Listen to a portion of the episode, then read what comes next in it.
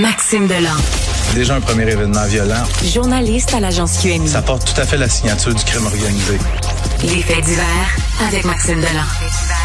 avec Maxime Delan. Maxime, bonjour. Salut Benoît. Bonjour. Euh, Vas-y avec ton premier sujet. Je suis une histoire tellement, tellement fâchante. Tu le sais, Benoît, je te parle des, des événements de violence armée, les armes à feu qui sont dans les mains de nos jeunes. Puis je, je te le répète, je te l'ai dit plusieurs fois dans mes chroniques. À un moment donné, il va y avoir une tragédie qui va se produire, une personne innocente qui va qui va mourir. Ben c'est arrivé hier en fin d'après-midi. On est dans le secteur de Bois des Filions, c'est tout près de Terrebonne. Donc 17h30, les policiers qui sont appelés à se rendre dans une résidence, la 34e avenue on est au plein cœur d'un quartier résidentiel. Quand les policiers arrivent sur place, ils trouvent un petit garçon de trois ans en arrêt cardio-respiratoire dans la résidence. On tente des manœuvres de réanimation. Euh, on est incapable de le réanimer. Son décès est constaté sur place. Ce que la police vient de nous dire dans les dernières minutes, on confirme l'arrestation de trois jeunes adultes. Selon mes informations, Benoît, là, il aurait manipulé une arme à feu et le coup serait parti accidentellement, atteignant mortellement le petit garçon de trois ans.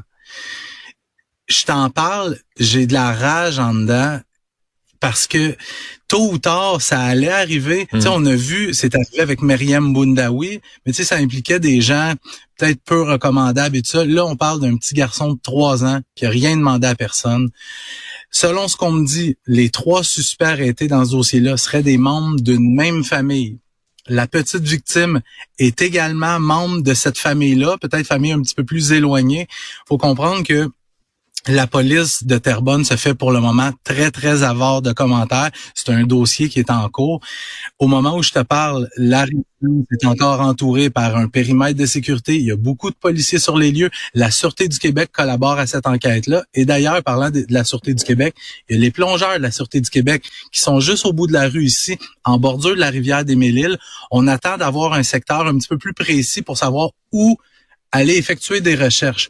Parce que ce que les policiers disent pas, mais ce qu'on comprend, c'est qu'on pense que l'arme ayant servi à abattre, bon, par accident, le petit garçon pourrait avoir été jeté dans la rivière. Tantôt, je, me promenais dans la rue puis je voyais des enquêteurs passer de maison en maison. Bon, ce qu'on veut faire, c'est on veut demander aux, citoyens s'ils ont vu quelque chose, mais je voyais aussi les enquêteurs à l'extérieur, dans l'entrée de cour de ces résidences-là, ouvrir les bacs de récupération, les poubelles, pour essayer de trouver des éléments peut-être incriminants euh, dont auraient pu se débarrasser les suspects. Donc, on en est là pour le ah, moment, mais une histoire absolument épouvantable. D'ailleurs, il y a des voisins qui racontaient hier, quelques minutes après cet événement-là, il y a une maman, ben une, adulte, probablement la propriétaire de la résidence où ça s'est produit, qui est arrivée euh, le long du périmètre de sécurité. Elle criait à plein, à plein poumon, était hystérique. C'est un drame épouvantable. Mais c'est un drame, par exemple, qu'on a pu voir venir. Hmm. Benoît, la violence armée, les armes à feu qui circulent euh, librement dans les mains de nos jeunes, ben c'est ça qui arrive. C'est ça que ça donne. Euh, et en plus, euh, fusillade, il est en plein jour dans le quartier Saint-Michel. Ouais. Puis euh, il est 16 heures, Benoît, 16 heures, puis pas dans le fin fond de Montréal. On est à l'intersection du boulevard Saint-Michel et de la rue Jean-Talon. Hmm. Un endroit ultra achalandé à 16 heures. C'est l'heure où les gens finissent de travailler, les jeunes sortent de l'école. Et d'ailleurs, fusillade qui survient à quelques mètres seulement de l'école John F. Kennedy, une école secondaire encore. Et ce qu'on me dit, c'est qu'il y a quelqu'un, un jeune homme qui marche sur la rue, un véhicule qui s'approche et plusieurs coups de feu qui sont tirés depuis le véhicule en mouvement. Et par miracle, la, personne visée n'a pas été atteinte. Et deuxième miracle, personne d'autre aux alentours a été atteint. Mais tu sais, je reviens encore à ça. Ces, ces gens-là, les, les gens qui ouvrent le feu comme ça, en plein jour, en pleine heure de pointe, au beau milieu de Montréal, hmm. il va y avoir des victimes collatérales. Ah donc, les policiers sont présentés sur les lieux. Le boulevard Saint-Michel a été fermé pendant une partie de la soirée et une partie de la nuit pour essayer de trouver des éléments de preuve. Pas d'arrestation dans ce dossier-là. Et la victime qui s'est pas présentée à l'hôpital. Donc, ce qu'on pense, c'est qu'elle n'a pas été atteinte. Bon, et opération policière dans une école secondaire, encore une fois.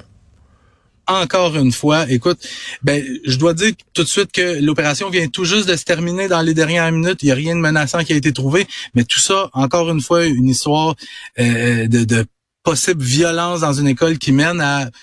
On parle pas ici d'un confinement. On, on a, on a conseillé fortement, disons, aux élèves et au personnel de l'école de demeurer dans leurs locaux respectifs. Ce qui se passe, c'est un petit peu avant 9 heures ce matin. Il y a une étudiante de l'école qui est dans la cour et elle aperçoit un de ses camarades qui sort, qui sort, s'apparente à une arme à feu, qui la montre à un ami et qui la place dans un sac à dos ensuite. Et là, euh, l'étudiante en question appelle au 911 pour raconter ça. La menace est prise suffisamment au sérieux pour qu'on dépêche beaucoup de policiers sur place. Donc, on a fouillé les alentours, les abords de l'école, on a fouillé à l'intérieur. Et d'ailleurs, il y a la, la direction de l'école qui a envoyé un message aux parents qui disait essentiellement, je tiens à vous rassurer, la sécurité de notre communauté scolaire n'est pas compromise et soyez assurés que celle-ci demeure notre priorité. Peut-être un petit message à la direction. Je comprends qu'on veut se faire rassurant. Ouais. Mais s'il y a effectivement une arme à feu dans l'école, euh, la sécurité est peut-être compromise. Ceci étant dit, euh, il y a eu pendant trois heures des recherches qui ont été faites autant à l'intérieur qu'à l'extérieur de l'école. Au final, il n'y a rien qui a été trouvé, rien de menaçant, mais l'enquête qui se poursuit. Mais où est cette possible arme à feu-là? Hmm. Où est-elle? Très bien. Maxime Dolan, merci. On se reparle demain. À demain, salut.